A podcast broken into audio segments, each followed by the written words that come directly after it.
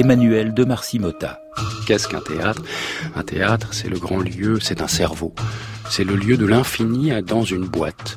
Vous savez, dans notre cerveau, on a peut-être plus de cellules, d'atomes, de neurones, comme on dit qu'il n'y a d'étoiles dans le ciel. Donc quand vous regardez le ciel, vous pouvez penser à un théâtre. Ça peut pas faire de mal. On dit le grand théâtre du monde. Donc c'est un lieu de l'infini, mais aussi de l'indéfini, de l'invention, de la recherche. C'est un lieu du partage avec les spectateurs. C'est un lieu de l'émotion et de la pensée. C'est un lieu de la philosophie, c'est un lieu de la critique, c'est un lieu de l'espoir, mais aussi du désespoir. Lecture proposée par Guillaume Gallienne. Ça peut pas faire de mal. Passons, Stéphane Trofimovitch, je vous en prie. À propos, vous mettez des cravates rouges Depuis quand C'est-à-dire je, juste aujourd'hui. Oh, comme vous me mettez au supplice, je voudrais que vous soyez un peu mieux habillé. Qu'est-ce que vous lisez en ce moment Je. Je. Oui, je comprends. C'est comme d'habitude, les amis, comme d'habitude, les souleries, le club et les cartes et une réputation datée. Cette réputation ne me plaît pas, Stepan Trofimovitch. Mais ma chère Varvara Petrovna, je possède toujours, n'est-ce pas, mon droit humain, inaliénable, éternel et suprême à la liberté de conscience. J'ai quand même le droit de ne pas être un tartuffe et un fanatique si je ne le souhaite pas. Et puis, comme on trouve toujours plus de moines que de raisons... Comment? Comment avez-vous dit? Ce n'est pas de vous, ça, je parie. Vous avez péché ça quelque part, non? C'est Pascal qui l'a dit. Je me disais bien, ce n'était pas de vous. Parce que vous, jamais, vous ne serez aussi concis, aussi juste. Vous en mettez toujours des pages. Ma foi, cher, pourquoi? D'abord parce que, sans doute, malgré tout, je ne suis pas Pascal, et puis, ensuite, nous autres, les Russes, nous ne savons rien dire dans notre langue. Du moins, jusqu'à présent, nous n'avons encore rien dit. Assez, laissez-moi me reposer, je suis épuisé. Voilà que vous postillonnez quand vous riez, c'est vraiment la vieillesse, je ne sais pas. Mon Dieu, que de mauvaises habitudes vous avez accumulées. Épargnez une pauvre femme tout de même. Cette scène de comédie digne d'un vaudeville entre la veuve Stavrogin et son ancien précepteur est d'autant plus surprenante qu'elle ouvre l'un des romans les plus sombres de la littérature russe, Les démons de Dostoevsky. Satiriste de talent, l'auteur y épingle sous les traits de Trofimovitch ses propres défauts de joueur et d'athée. Cette fresque magistrale sur les mouvements pré-révolutionnaires du 19e siècle est actuellement à l'affiche du théâtre Odéon Berthier jusqu'au 21 octobre dans une mise en scène de Sylvain Creusevaux. Ce soir, j'ai l'immense plaisir de recevoir l'interprète du personnage de Varvara Petrovna, une magnifique tragédienne, comédienne, tout ce que vous voulez, formée à l'école d'Antoine Vitesse, Valérie Dréville. Bonsoir Valérie. Bonsoir Guillaume. Vous avez fréquenté les plus grands auteurs, de Claudel à Heiner Müller, en passant par les Russes, Lermontov, Tchekhov et aujourd'hui Dostoevsky. En votre compagnie, nous allons évoquer les personnages classiques et contemporains qui composent la nouvelle et riche programmation du Festival d'automne. Orchestrée par Emmanuel de Marcimota, cette 47e édition signe le portrait d'une grande chorégraphe flamande, Anne-Theresa de Kersmacher, et nous invite au voyage à travers la découverte d'artistes japonais de renom. Ensemble, chère Valérie, parcourons quelques belles pages des œuvres à l'honneur dans les théâtres parisiens. Restons en compagnie de Dostoevsky avec un nouvel extrait des démons, sous la direction de Sylvain Creusevaux. Donc, vous incarnez admirablement deux personnages opposés de l'intrigue. Vous êtes d'abord l'aristocrate Varvara Petrovna et formez un duo facétieux avec votre partenaire Nicolas Bouchot dans le rôle de Stéphane Trofimovitch. Vous êtes par ailleurs Alex Kirillova, une version féminisée du personnage de Kirillov, un athée convaincu, membre du cercle des conspirateurs mené par Piotr Stepanovitch, le fils de Stéphane Trofimovitch.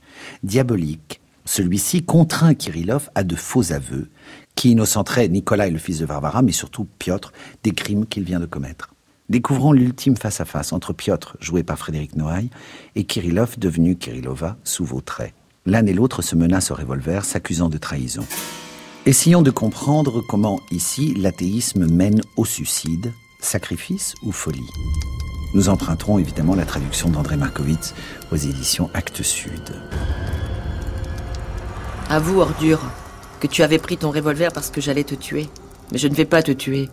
Quoique, quoique. Bon, assez joué. Je savais bien que vous étiez en train de jouer. Seulement, vous savez, c'était risqué, je pouvais tirer. Je veux que tu sortes tout de suite. Alors ça, pas question. Par rage ou par lâcheté, vous seriez capable de tout remettre à demain. Et là, demain, d'aller nous dénoncer pour vous faire un peu d'argent. Seulement ne vous en faites pas, j'ai tout prévu. Je ne partirai pas avant de vous avoir mis la tête en bouillie avec ce revolver, comme à ce salaud de Chatov, si vous-même, vous avez la frousse et vous voulez remettre à plus tard, que le diable vous emporte. Tu tiens absolument à voir mon sang à moi aussi. Moi, je n'ai aucune haine, comprenez bien. Moi, ça m'est égal. Si je fais ça, c'est que je vais être tranquille pour notre cause. Vous vous êtes placé dans une situation telle maintenant que vous en savez beaucoup trop. Si vous commencez à faire des bêtises et que demain vous voulez aller nous dénoncer nous aussi, n'est-ce pas Nous y perdrons gros. Tais-toi, ordure. Je ne remettrai pas à demain. C'est maintenant que je veux me tuer. Tous des salauds. Enfin, vous avez compris. Comment pouviez-vous ne pas comprendre, Alex Kirilova? Avec l'intelligence que vous avez, que tout le monde est pareil. Qu'il n'y a personne qui soit meilleur ou pire. Il y en a juste qui sont plus bêtes ou plus intelligents. Et que si tous les gens sont des salauds, c'est que ça ne doit pas exister quelqu'un qui ne soit pas un salaud. Tu es un salaud et un esprit faux. Moi, je suis pareil. Et moi, je vais me tuer alors que toi, tu vas rester vivant. C'est-à-dire, vous voulez dire que je suis ignoble au point de vouloir rester vivant J'ai l'impression que vous vous vantez devant moi de ce que vous allez vous tuer. J'ai toujours été surpris que tout le monde reste vivant. Supposons, c'est une idée, mais... Macaque, tu m'approuves pour me soumettre. Tais-toi, tu ne comprendras rien. Si Dieu n'existe pas, alors je suis Dieu. C'est ce point-là que je n'ai jamais réussi à comprendre. Pourquoi est-ce que vous, vous êtes Dieu? Si Dieu existe, alors tout est sa volonté, et hors de lui je ne peux rien. Si Dieu n'existe pas, alors toute la volonté est mienne, et je suis obligé d'affirmer mon être libre. Votre être libre Et pourquoi vous êtes obligé? Parce que toute la volonté est devenue mienne. Est-il vraiment possible que personne, sur toute la planète, après en avoir fini avec Dieu et avoir cru en son être libre, n'aura le courage de proclamer cet être libre dans son point le plus entier? Moi, je veux affirmer mon être libre. Tant pis si je suis seul, mais je le ferai. Eh bien, faites. Je suis obligé de me tuer. Parce que le point le plus entier de mon être libre, c'est de me tuer moi-même. Mais vous n'êtes pas la seule à vous tuer. Des suicidés, il y en a plein. Avec une raison de se suicider. Mais sans aucune raison. Juste pour mon être libre, je suis la seule. Vous savez quoi, moi, à votre place, pour affirmer votre être libre, j'aurais tué quelqu'un d'autre et pas moi-même. Vous pourriez être utile. Je peux vous dire qui, si ça ne vous fait pas peur.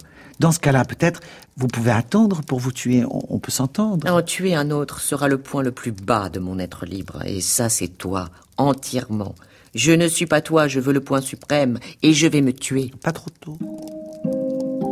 Je suis obligé d'affirmer l'incroyance. Pour moi, il n'y a pas d'idée plus haute que Dieu n'existe pas. L'histoire humaine est pour moi. L'homme n'a fait qu'une seule chose, c'est de s'inventer Dieu pour vivre sans se tuer. Voilà toute l'histoire du monde jusqu'à ce soir. Je suis la seule, dans toute l'histoire du monde pour la première fois, qui ne veut plus inventer Dieu. Que ça se sache à tout jamais. Vous, vous savez quoi, à mon avis, vous croyez en Dieu encore plus qu'un pop.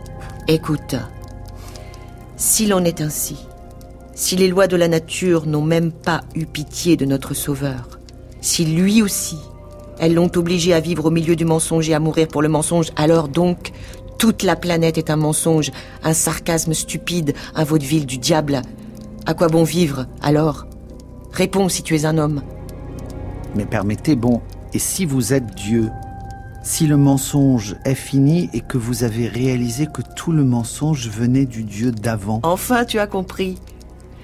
Tu comprends maintenant que tout le salut pour tous, c'est de démontrer cette idée à tout le monde, qui va la démontrer? Moi. C'est moi qui me tuerai moi-même, obligatoirement, pour commencer, pour démontrer. Moi, je ne suis encore qu'un Dieu malgré moi et je suis malheureuse, parce que je suis obligée d'affirmer mon être libre. Si l'homme jusqu'à présent a toujours été pauvre et malheureux, c'est qu'il a toujours eu peur d'affirmer le point le plus entier de son être, et qu'il n'a dit son être que sur les bords, comme un gamin. Je suis malheureuse monstrueusement parce que j'ai peur monstrueusement. La peur est la malédiction de l'homme.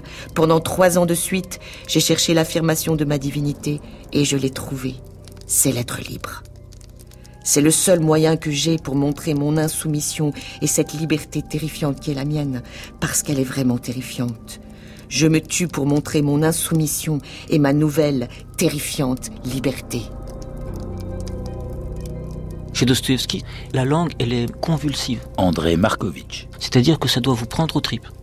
Et si ça vous prend pas aux tripes, ou bien plus précisément, si ça vous prend pas par le collet, si ça vous secoue pas comme ça, c'est pas la peine. Dostoevsky détestait Tourguenieff à cause de ça.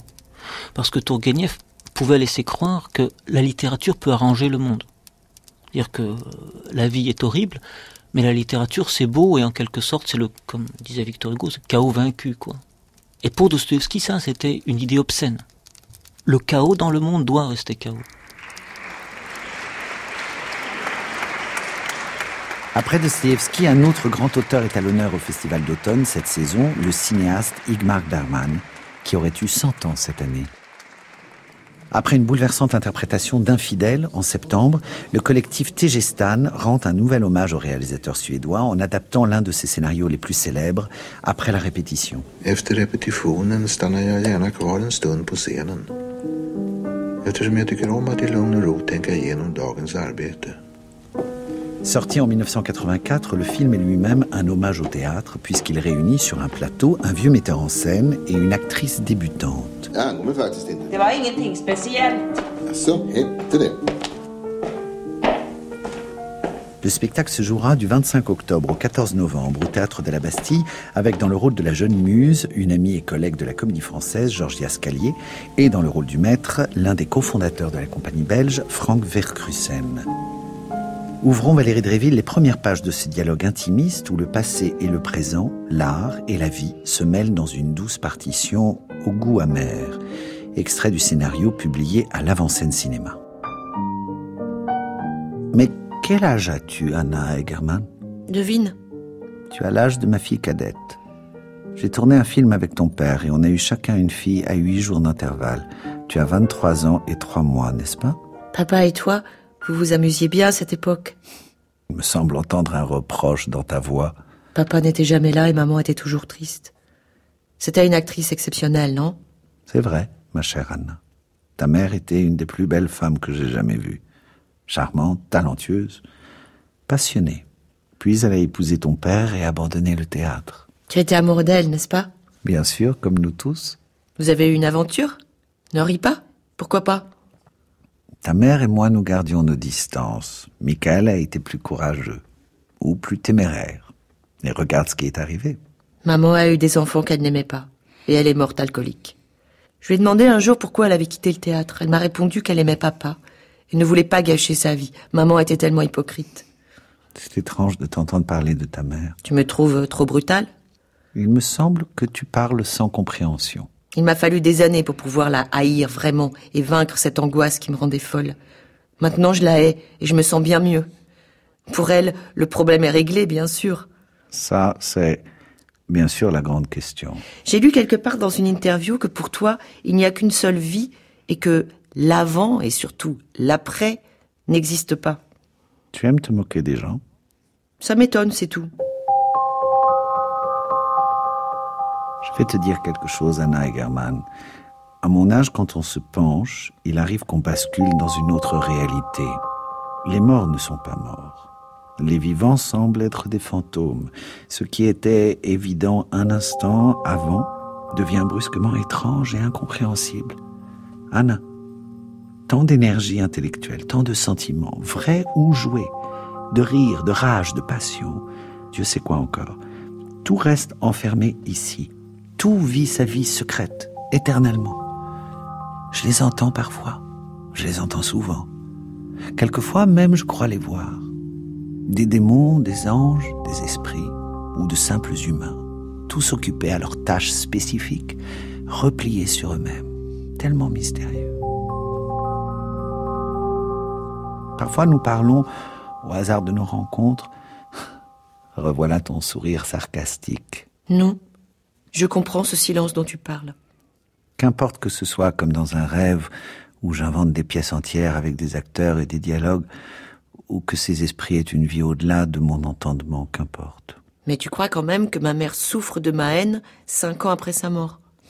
Ça m'effraie que tu parles de ta haine. Je crois qu'elle la sent. Pourquoi veux-tu que je joue la fille d'Indra? Parce que tu as du talent. Vraiment? Je t'ai vu dans un cours, tu jouais Agnès. oh, C'était très mauvais. Oui, très. Il faut du talent pour être si mauvaise. On m'a offert de revenir monter une pièce dans mon vieux théâtre. En te voyant, j'ai pensé, je vais mettre en scène le songe de Strindberg et Anna Egerman jouera la fille d'Indra. C'est ma cinquième mise en scène du songe. Il y en aura peut-être une sixième et une septième. Je suis trop jeune pour le rôle. Celle qui va jouer la fille d'Indra est toujours trop jeune ou trop âgée. Ça se passe comme ça, Anna Egerman. En te voyant sur les genoux de ton père, petit elfe farouche, je me suis dit, elle sera actrice. Si c'est vrai, je ne comprends pas. Tu changes tout ce que je fais, tu me reproches tout. Parfois j'en pleure de désespoir en rentrant. Je ne crois pas du tout que tu crois en moi. Tu ne crois pas que je crois en toi? C'est la seule bêtise que j'ai entendue en cinq semaines de répétition. Tu dis que tu pleures, mais si j'ose me hasarder, je dirais que tu aimes pleurer. Quand nous parlons en dehors du travail, tu es moins bonne actrice que sur scène. Débarrasse-toi de l'actrice privée. Elle vole ses forces à la vraie actrice. Quel discours. Alors tu trouves que je joue dans la vie? Oui, je crois. Quelquefois. Es-tu toujours sincère, toi? Moi, je mène plutôt une vie solitaire. Et au théâtre? Là, il ne s'agit pas de mes sentiments, mais des tiens et de ceux des autres comédiens. Tous les moyens sont bons pour vous aider à fonctionner. C'est mon métier. Et c'est mon seul vrai bonheur. Ça peut pas faire de mal. Lecture proposée par Guillaume Gallienne.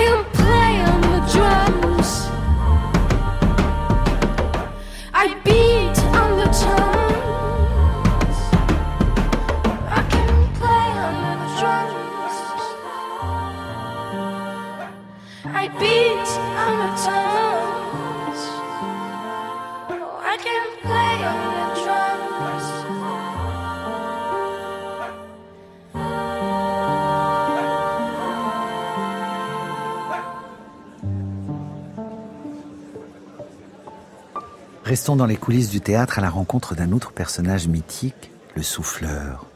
Découvrons un texte magnifique, Sopro, du dramaturge portugais Tiago Rodrigues, actuel directeur du Théâtre national de Lisbonne. Hommage aux personnalités cachées du théâtre, la pièce offre un face-à-face insolite entre un directeur de salle et une souffleuse qui a passé toute sa vie en coulisses. À travers les souvenirs de la vraie souffleuse du théâtre national, le spectacle se veut mémoire vivante de la scène où se mêlent d'illustres répliques. La pièce sera présentée à Chelles le 9 novembre, puis au théâtre de la Bastille du 12 novembre au 8 décembre, avec, dans son propre rôle, Christina Vidal qui monte pour la première fois sur scène après 40 ans d'une carrière muette. Vivre à la frontière. Vivre dans un endroit de passage. Vivre entre les coulisses et la scène. Vivre sur le pont qui relie la berge de la réalité et celle de la fiction. Savoir plonger dans le lit du fleuve qui coule entre ces deux rives. Savoir nager dans le courant de mots qui sépare le monde et la scène. Attendre, surveiller, écouter. Être le sauveteur pour qui un bon jour est un jour sans avoir à travailler, sans avoir à tremper son corps dans les eaux du fleuve. Attendre l'accident, l'erreur qui nous rappelle que le théâtre fait partie du monde. Et quand l'acteur, dans l'angoisse de l'oubli, dans le trébuchement inattendu de la mémoire, s'apprête à se noyer dans la réalité, quand l'acteur se rappelle qu'il est mortel, qu'il n'est pas un personnage parfait, mais un corps emprunté et faible, alors savoir le sauver avec des mots, lui souffler à l'oreille, le réanimer, le gonfler de texte, lui rendre la pensée, le sens et le geste. Et aujourd'hui, parce que la réalité nous noie, parce que la vie a submergé les rives de la fiction, voilà de quoi nous devons parler, voilà ce que nous devons montrer, cet instant où le sauveteur plonge dans les eaux du fleuve. Le souffleur, toi, pas un acteur jouant le rôle d'un souffleur, mais un vrai souffleur, toi, sur scène, te voir donner le texte aux acteurs, les sauver, écrire l'histoire de l'accident, l'histoire du sauveteur pendant l'accident. Je vais écrire une pièce pour toi. Après avoir bu un autre café, le directeur de mon théâtre a proposé que le spectacle soit une collection de toutes les phrases que j'avais soufflées au cours de ma carrière.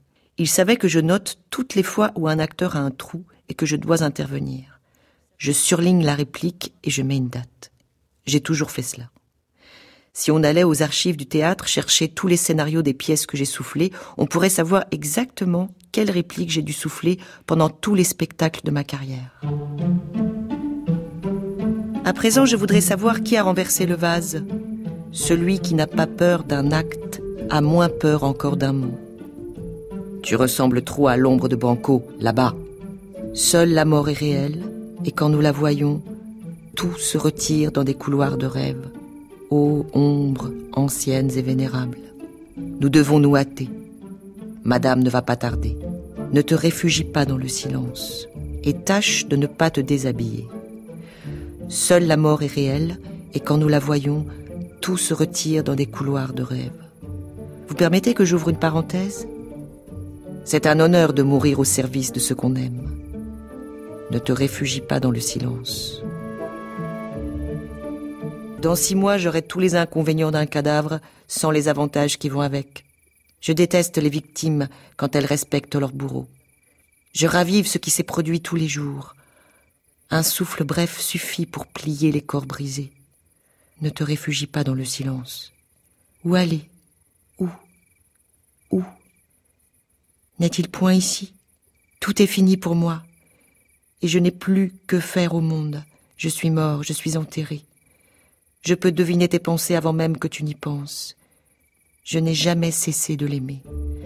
Après tout ce qui est arrivé en ces quelques heures, j'ai tant vécu et tant pensé que je pourrais écrire, pour l'édification de la postérité, tout un traité sur la façon dont il faut vivre. Je suis seule.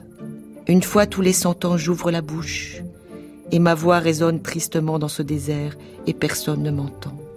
Que ferais-je dans ces ruines? Rien n'arrive comme on le voudrait. Je n'ai jamais voulu du poste de directrice et pourtant je le suis devenue tout de même. Est-ce à dire que nous n'irons pas à Moscou? Et ainsi de suite. Ce que je vous ai lu là sont les répliques que j'ai soufflées au cours de mes dix premières années de théâtre. Si je vous lisais la liste entière, si je vous lisais mes 39 années de carrière, cela durerait exactement 18 minutes et 23 secondes. Le directeur de mon théâtre a dit quelque chose de vaguement poétique à propos des différentes couches temporelles dont le temps est constitué, mais je lui ai répondu que nous ne pouvions pas faire une pièce de 18 minutes et 23 secondes. Il ne manquait plus que ça, pas question. Les gens payent leurs billets. Ils méritent plus que 18 minutes et 23 secondes. Il avait l'air un peu déçu, mais il finit par être d'accord pour ne pas utiliser cette idée dans le spectacle. Cela aurait été 18 minutes et 23 secondes extrêmement ennuyeuses. Alors le directeur de mon théâtre pensa. Ne pas mourir. Surtout ne pas mourir. Rester en vie. Se tenir face au médecin qui délivre son diagnostic avec une prudente tendresse, comme Tirésias au début de la tragédie, et savoir que nous avions raison pour toutes les fois où nous avons proclamé que les choses fondamentales de la vie sont invisibles. Nous avions raison même quand nous doutions de ce que nous disions, parce que nous doutons toujours de ce que nous disons. Et nous savons que le silence que nous laissons entre chaque mot ne s'appelle pas silence. Son nom est doute. Dans le doute, rester en vie. Face à l'idée de la mort, réaffirmer notre raison d'appartenir à la vie. Le mystère du futur. Savoir ignorer les invitations courtoises de la mort qui nous indiquent un endroit où s'asseoir dans l'espoir que le monde nous rejoigne et qui nous demande d'accepter le monde tel qu'il est, inconditionnellement en attendant l'heure de la mort avec l'impuissance des vaincus. Repousser la mort et partir voir le monde. Être nomade, découvrir ce qui se cache par-delà la montagne, voyager à l'autre bout de la nuit, peut-être jusqu'à transformer une infime partie de ce monde ou ne jamais y parvenir. Être vaincu peut-être, mais vaincu par la vie, et surtout ne pas mourir, Savoir que l'idée de la mort est parmi nous dans l'espace exigu du cabinet médical quand Tirésias prophétise la terreur. Sentir que les coudes de la mort frôlent nos propres coudes et pourtant rester en vie parce que seul celui qui est en vie peut imaginer les déambulations de la mort et les traduire en une histoire qui nous servira pour la vie. C'est ça, écrire ou lire à propos de nos ennemis, faire ou voir du théâtre à propos des formes de mort qui nous hantent. Tout cela pourra avoir l'air d'une collection de grandes idées vaguement poétiques destinées à tranquilliser la conscience ou à remonter le moral. Mais celui qui choisit de rester en vie sait que tout ceci est aussi concret que le chant des cigales un jour d'été. C'est surtout ne pas mourir. Savourer la délicieuse difficulté de rester en vie. Murmurer au lieu de crier. Refuser le chahut du monde Écoutez la respiration qui émerge du silence et qui a toujours été là, même quand nous ne voulions pas l'entendre.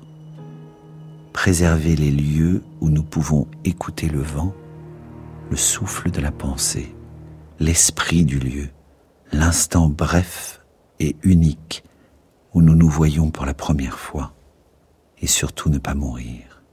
Voilà plus ou moins ce qu'a pensé le directeur de mon théâtre le temps d'une longue pause pour finir simplement par dire ⁇ Je n'ai pas toujours de bonnes idées, mais j'aimerais vraiment écrire un texte pour toi. Tu acceptes ?⁇ À travers ce personnage du coup presque historique, en fait le personnage du souffleur, et à travers cette femme qui du coup a, a vu passer des spectacles, des spectacles, des textes et des acteurs, est-ce que c'est un hommage au théâtre aussi que vous voulez rendre? Thiago Rodriguez. Je pense que c'est surtout un hommage aux gens de l'ombre. Euh, bien sûr, finalement, il y a un, regard tendre vers le théâtre, vers les comédiens. Euh, il y a une certaine mélancolie très portugaise, je pense. Mais je pense que ça parle surtout sur euh, les gens qui trouvent son triomphe, sa félicité à travers les autres, les gens qui sont normalement à côté et qui me touchent beaucoup, les gens qui serrent, pas parce qu'ils sont soumis, ils serrent parce qu'ils aiment et ils sont ravis d'être dans l'ombre pour qu'une petite minorité est sous les lumières. Et la souffleuse me paraît quelqu'un qui est dans la frontière entre l'ombre et déjà presque les lumières.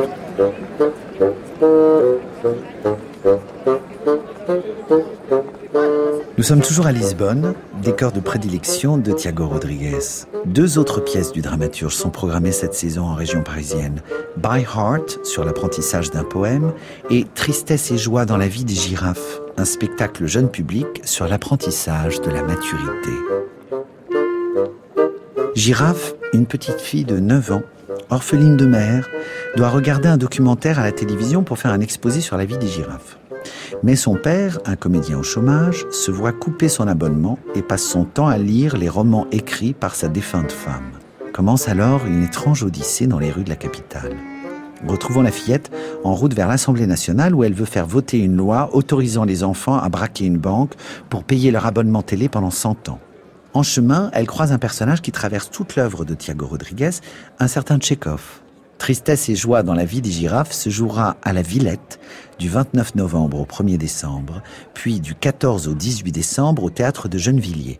La traduction et la mise en scène sont signées Thomas Quillardet. Le texte est publié au Solitaire Intempestif.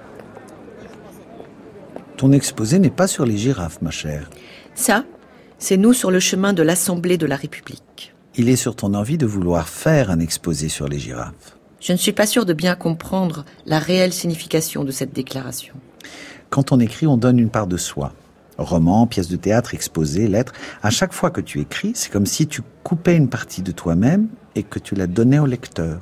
Ça, c'est moi comprenant pourquoi l'homme qui est mon père lit souvent les livres écrits par la femme qui était ma mère.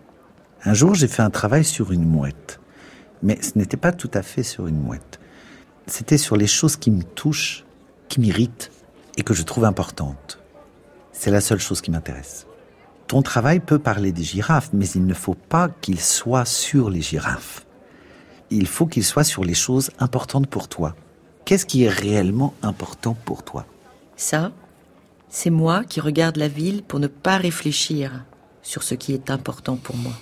Ça, c'est moi qui cherche une manière de changer de conversation. Qui es-tu? Tu es vraiment Tchekhov Oui. Judy Garland, mon ours en peluche, m'a dit que tu avais inventé une méthode pour disparaître en 1898, c'est pas vrai? Aussi, bien sûr que c'est vrai. Si tu l'as inventé en 1898, tu devrais avoir un aspect un peu plus vieux, me semble-t-il. Ben, en vrai, je suis mort à 44 ans. Tu es authentiquement mort? Oui. Comment c'est la position de mort? Pour moi, ce fut assez soudain. Quand je me suis rendu compte que j'allais mourir, j'ai demandé à l'employé de l'hôtel de m'apporter une bouteille de champagne. Je- Je voulais une coupe de champagne avant de mourir, mais l'employé a tardé. Ou c'est moi qui me suis pressé, comme on veut.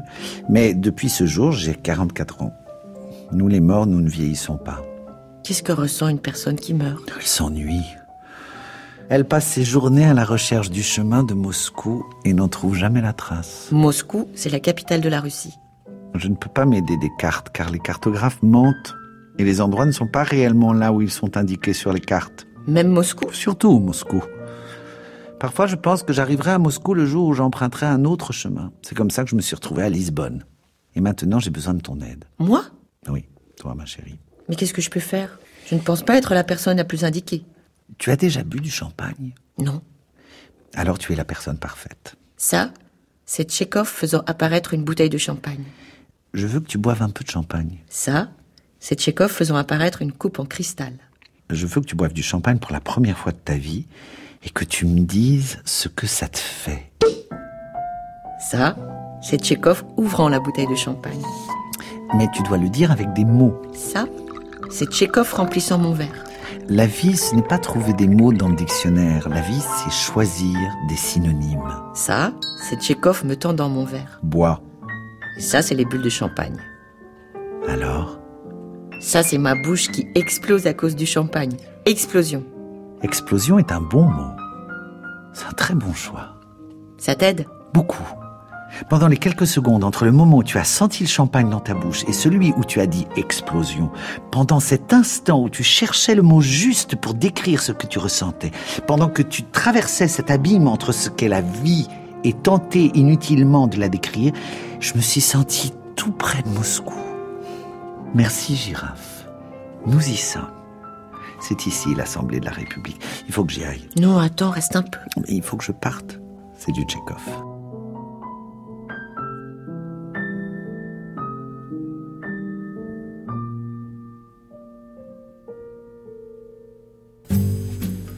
Lisboa, ay,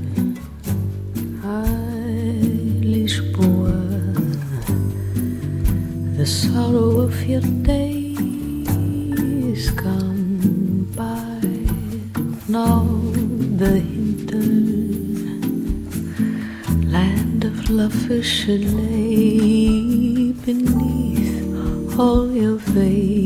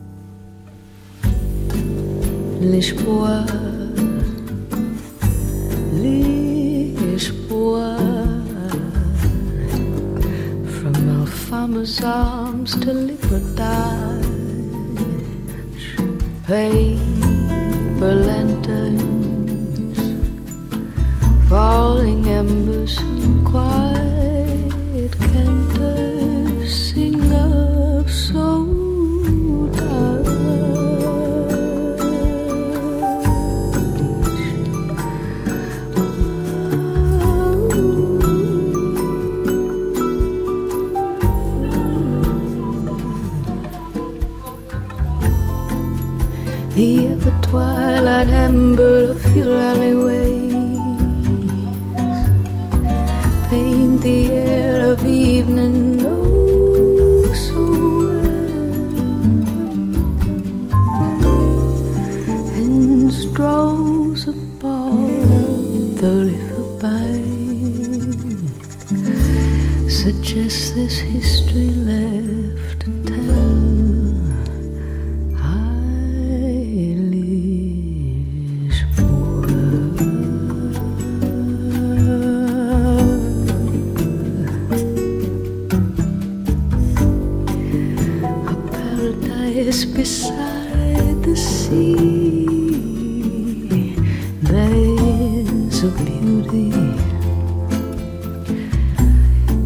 absence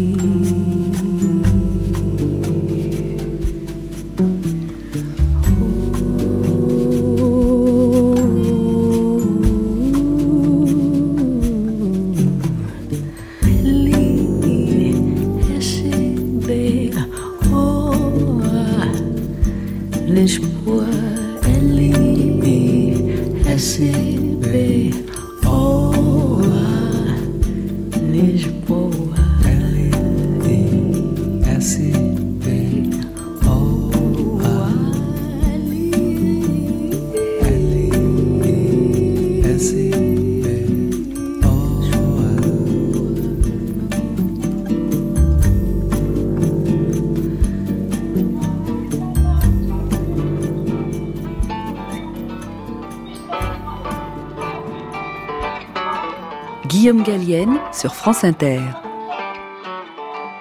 Un peu de lecture, ça peut pas faire de mal. Quittons Lisbonne pour Tokyo. Cette saison, le festival d'automne réunit de jeunes créateurs japonais, Toshihiro Okada, Takihiro Fujita et Hideto Iwai. Nés dans les années 70-80, tous trois portent un regard aigu sur leur génération en mal de repère.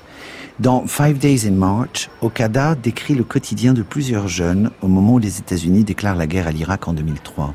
15 ans après sa création, Okada reprend la pièce afin de confronter à nouveau la petite et la grande histoire, mêlant les sujets les plus superficiels aux sujets les plus graves. Parmi ces personnages, Mifi incarne un symptôme de la société japonaise. Comme de nombreux adolescents, la jeune fille souffre de phobie sociale. Un jour, elle rencontre un garçon au cinéma, mais c'est le fiasco. Heureusement, l'humour est parfois une porte de sortie, et s'il est une cartographie de l'imaginaire, eh bien, embarquons avec Mifi vers d'autres possibles. La pièce, elle aussi éditée au solitaire intempestif, sera jouée du 17 au 20 octobre au centre Pompidou. Mifi se dit ça en rentrant du cinéma. Elle habite encore chez ses parents, mais elle a une chambre pour elle toute seule. Donc, une fois rentrée chez elle, elle se met à écrire son blog. Oui, elle a un blog sur Internet. Aujourd'hui, c'était un jour super important de ma vie. Pourquoi? Parce qu'aujourd'hui, j'ai décidé de partir pour Mars. J'ai compris grâce à un certain événement que je n'avais plus ma place sur Terre.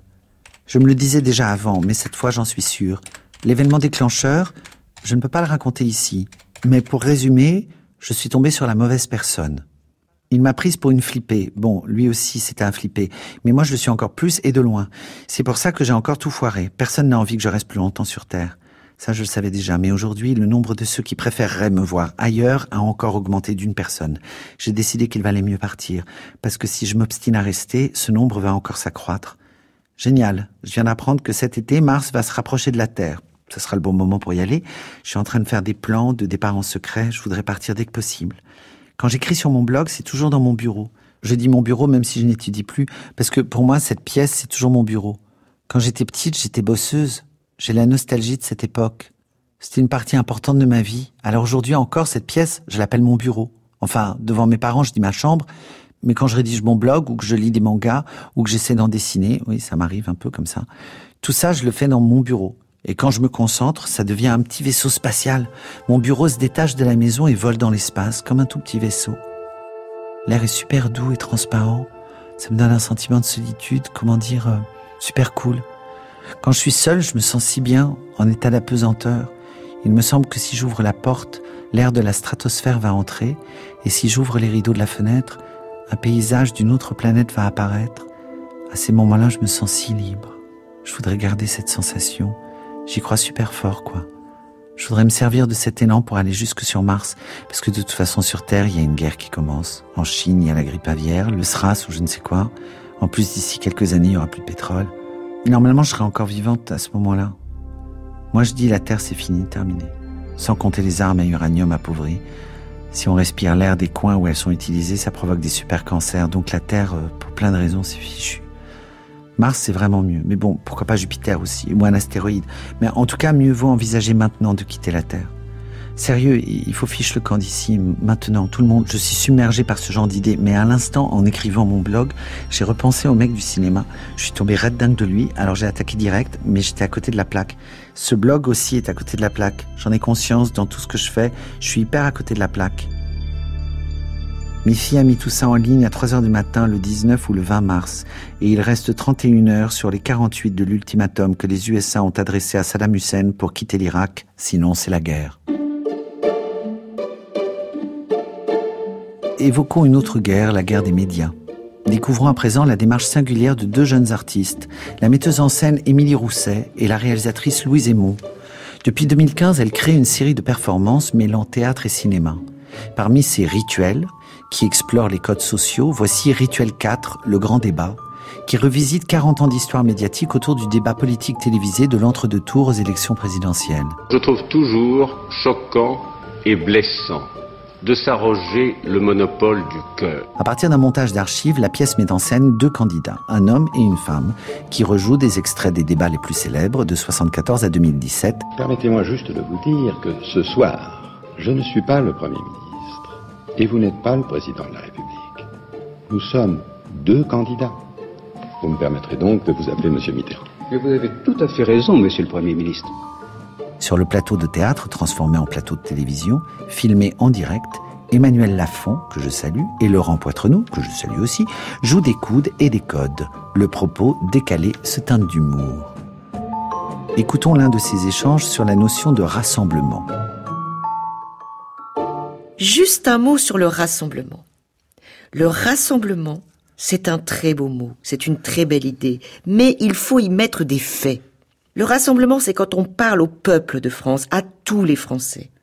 Je ne suis pas l'homme d'un parti, je ne parle pas à la gauche. Hier, je me suis adressé à tous les Français, pas simplement aux syndicalistes qui ont parfaitement un rôle à jouer. Le rassemblement, c'est de parler à tous, y compris ceux qui n'ont pas vos idées.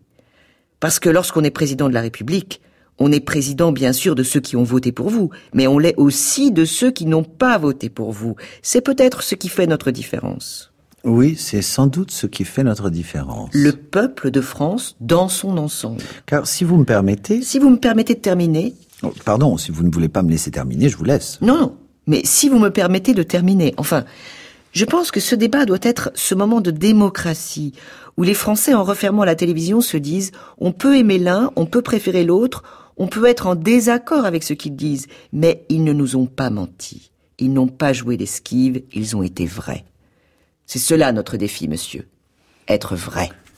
Oui, Chacun aura sa vérité et chacun sera authentique. Je n'imagine pas que vous feindrez et vous ne pouvez pas penser que j'esquiverai. Donc nous nous parlerons face à face, directement. Nous nous dirons les choses sans qu'il y ait quelque chose à cacher, à dissimuler.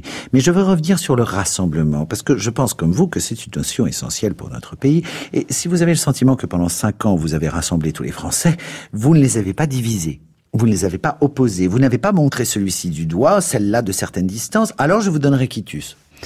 Mais je sais que les Français ont eu ce sentiment d'avoir toujours à être soumis à des séparations, à des clivages. Moi, je parle de mon côté. Je suis de gauche, je l'assume. Vous êtes de droite, vous pouvez l'assumer ou pas. Mais au-delà de ce qu'est notre appartenance politique, nous avons le sens, je dois avoir le sens de la réunion, de la réconciliation des Français. Parce que je pense que nous sommes tous Français et que nous devons nous retrouver dans le même effort, dans la même unité. C'est cela notre défi monsieur, être unis. En conclusion, évoquons un autre langage. Elle est l'invitée d'honneur de cette 47e édition du Festival d'automne, la chorégraphe flamande Anne-Theresa de Kesmaker, qui fête cette année 35 ans de création au sein de sa compagnie Rosas. Jusqu'en décembre, le public peut découvrir ou redécouvrir 11 de ses pièces qui ont marqué l'histoire de la danse. Parmi celles-ci, Actaland, qui inaugure la présence de musiciens sur scène, est présenté à la Maison des Arts de Créteil du 16 au 18 octobre. Fin novembre, la chorégraphe reprendra cette création où elle aborde le matériau littéraire Quartet d'après Rainer Müller avec le collectif Tegestan. Pour entrer dans l'univers de l'artiste, un livre de photographie intitulé Rosas 2007-2017, paru aux éditions Mercator Actes Sud, retrace les dix dernières années de son parcours. En quelques mots, d'une grande humilité, Anne-Theresa de Kasmacher, sensible à la transmission, invite les jeunes interprètes à s'emparer de son héritage chorégraphique. À vous les mots de la fin, chère Valérie Dréville. La danse, c'est architecture, mais architecture en mouvement, qu'il faut comprendre selon une dialectique du vertical et de l'horizontal. Aucun être humain n'est une page vierge. Tout corps dansant porte en lui et sur lui les traces d'une histoire. Il irradie de mille caractères uniques sur tous les plans de l'expérience humaine, mécanique, sensorielle, émotionnelle, sociale, intellectuelle et spirituelle. L'écriture chorégraphique s'entremêle alors aux écheveaux des caractères humains. Autrement dit, le chorégraphe donne forme au non palpable. Il travaille avec le corps en tant que vecteur d'émotion. Dans l'étude de la nature, dans la lecture des schémas énergétiques, j'essaie de développer une écriture de danse où s'entrelacent l'ordre et le chaos, le matériel et l'immatériel.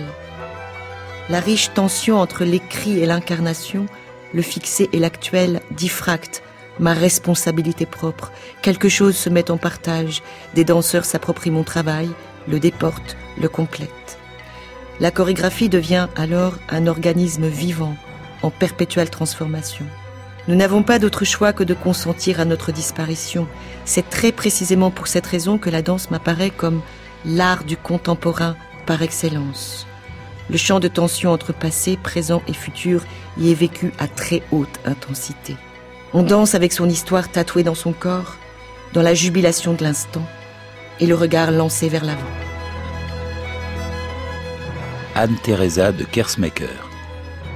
Pour moi, la danse est effectivement une célébration de notre humanité, parce que quand on danse, on, on travaille avec le corps, dans son aspect mécanique, mais aussi dans son aspect euh, sensuel. Le corps, c'est toujours une entreprise qui évoque beaucoup d'émotions, parce que le corps porte toutes les traces de toute expérience humaine. On peut danser seul, on peut danser ensemble, mais c'est toujours quelque part quelque chose d'intensément social. Et puis, euh, danser, c'est une façon de penser. Et puis, je n'ai pas peur sans adhérer à un, ésotérisme, quoi, mais, mais effectivement, aussi un aspect euh, spirituel qui est pour moi très présent.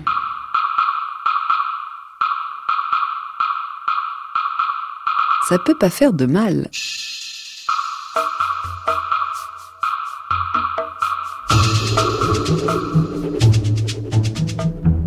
Cette émission a été réalisée par Xavier Pestugia avec Julien Doumin à la technique.